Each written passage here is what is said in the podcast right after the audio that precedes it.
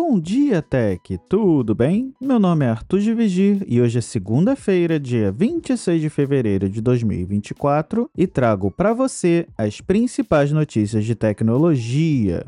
Mas antes, gostaria de novamente agradecer ao Bruno do Minuto Mac e ao Dinho Lima por compartilharem o Bom Dia Tech em suas redes sociais durante a última semana. E agradeço também ao Filkins e ao Jorge Alfradique por deixarem reviews por escrito lá no Apple Podcast e a todos que deixaram suas estrelas também no Apple Podcasts e no Spotify. E se você que curte o podcast quer ajudar assim como eles fizeram, compartilhem o Bom Dia Tech com seus amigos e familiares e deixem reviews tanto no Apple Podcast quanto no Spotify, para trazer ainda mais ouvintes aqui para o Bom Dia Tech. Mas agora sim, vamos lá?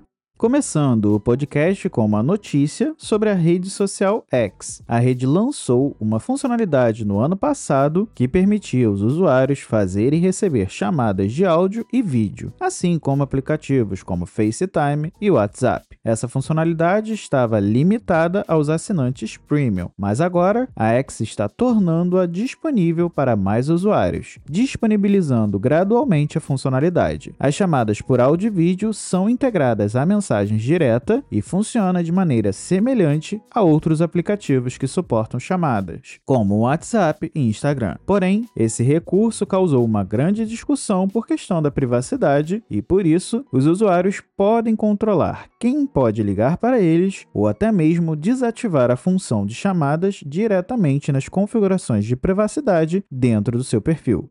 E voltando a falar sobre o grande lançamento da Xiaomi, que na última semana lançou o Xiaomi 14 e o Xiaomi 14 Ultra, aparelhos da gigante chinesa com grande foco nas câmeras e com hardware de topo de linha. Eles foram anunciados inicialmente apenas na China, mas como prometido, o lançamento global foi feito na MWC, a Mobile World Congress 2024, que está ocorrendo em Barcelona. Porém, como de costume, o aparelho não estará disponível nos Estados Unidos, mas está está disponível na Europa. E lá, os usuários já podem encomendar os aparelhos pelos preços de 1.499 euros, cerca de 1.624 dólares, no 14 Ultra e 999 euros, cerca de 1.082 dólares, no 14 convencional. Agora falando sobre a Apple e seu último grande lançamento, o Apple Vision Pro, alguns usuários do Reddit estão relatando rachaduras no vidro frontal em um ponto específico, próximo do apoio do nariz. A rachadura parece ser um corte repentino no vidro, o que torna esse o ponto mais fraco da estrutura. Alguns usuários que entraram em contato com o suporte da Apple foram informados que precisariam pagar a franquia do Apple Care de 300 dólares para o reparo. Sem o Apple Care, o custo do reparo do vidro frontal seria de 800 dólares. Ainda não se sabe se a rachadura é um problema generalizado ou um defeito de fabricação, e até o momento a empresa ainda não se pronunciou sobre o assunto. É importante ressaltar que, segundo o site Apple Insider, não há registros de agendamentos no Genius Bar para esse tipo de problema. A pesquisa foi realizada em 24 lojas, principalmente na costa leste dos Estados Unidos.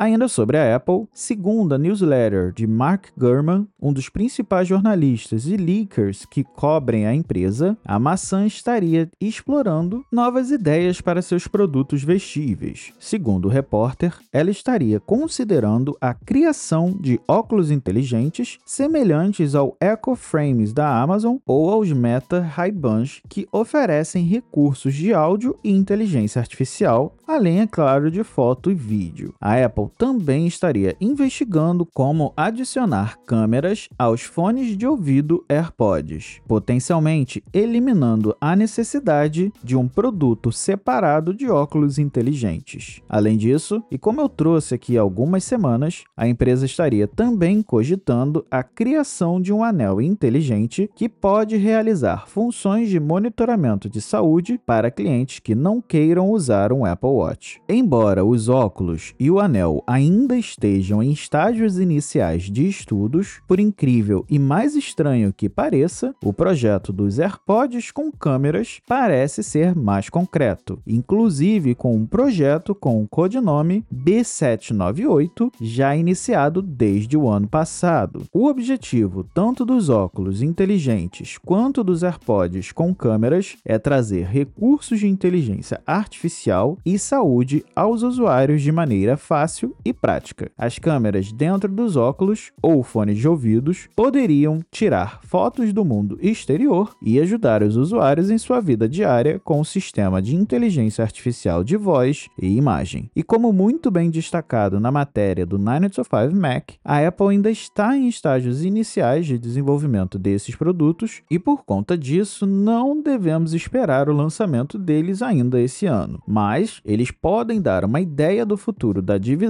de produtos vestíveis da maçã.